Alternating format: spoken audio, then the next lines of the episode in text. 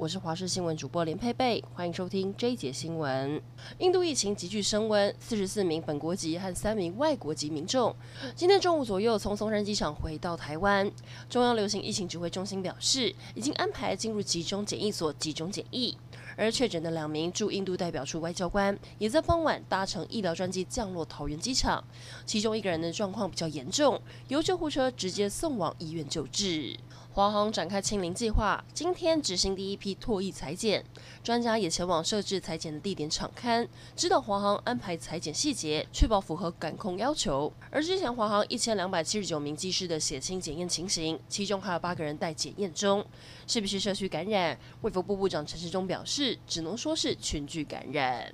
彰化方圆有一处十字路口发生了厢型车跟小轿车的擦撞意外，当时厢型车上连同驾驶一共有五人，女驾驶在撞击瞬间被抛飞出车外，两手臂骨折，没有生命危险。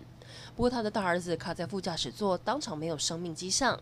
这起车祸一共造成一死五伤，直到现在家属还不敢让女驾驶知道儿子伤重不治。今年的世界卫生大会 （WHA） 将在五月二十四号召开。继七大工业国集团会后公报力挺台湾参与 WHA 后，美国国务卿布林肯也在昨天发表声明，呼吁恢复台湾在 WHA 的适当地位，还说没有合理的理由把台湾排除在外。同一天，布林肯在联合国安理会的会议上也暗批中国跟俄罗斯。日本的疫情紧绷，今天一共有三千三百七十一人确诊。其中东京就有一千一百二十一人，也是五月一号以来确诊人数第一次超过一千人。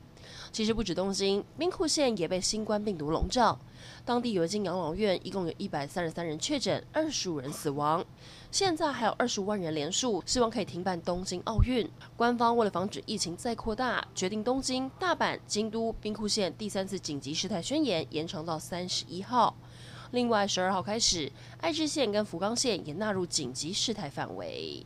世界卫生组织昨天宣布批准把中国国药集团所研发的新冠疫苗列入 COVAX 的紧急使用名单，成为了世卫批准紧急使用的第六款疫苗，也是第一个非西方国家研发出来获得批准的疫苗。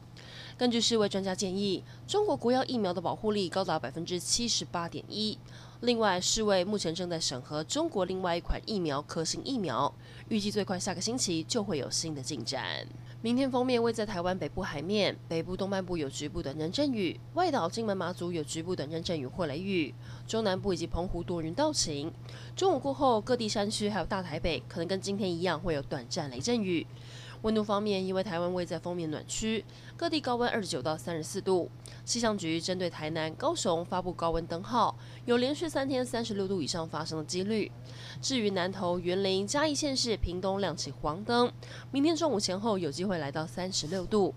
提醒您，下个星期太平洋高压增强，各地天气都很稳定，热力四射。西半部高温有机会来到三十三、三十四度。明天中南部地区有局部雾或是低云影响到能见度，有交通往返的朋友要特别留意。以上整点新闻，感谢您的收听，我们再会。